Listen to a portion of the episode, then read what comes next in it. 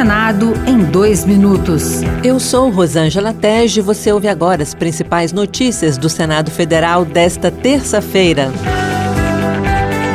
O Senado aprovou projeto que reconhece estado de calamidade pública no Rio Grande do Sul por causa dos estragos e prejuízos provocados pelo ciclone extratropical que atingiu o estado. A medida valerá até 31 de dezembro de 2024. Pelo projeto, o Rio Grande do Sul ficará dispensado de cumprir alguns prazos e obrigações previstas na Lei de Responsabilidade Fiscal durante a vigência do decreto. Segundo o presidente Rodrigo Pacheco, a iniciativa iniciativa nasceu após apelo do governador gaúcho Eduardo Leite. A nossa mais absoluta solidariedade ao povo do estado do Rio Grande do Sul, os nossos profundos sentimentos aos familiares das vítimas fatais desse ciclone que gerou uma grande tragédia no estado do Rio Grande do Sul.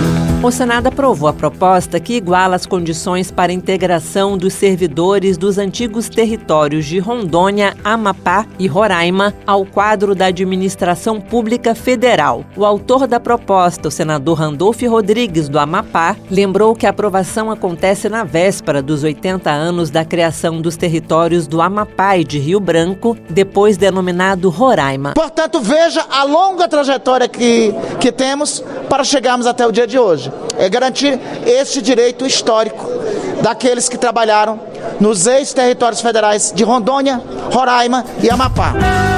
Outras notícias sobre o Senado estão disponíveis em senado.leg.br barra rádio. Senado em dois minutos. Uma produção Rádio Senado.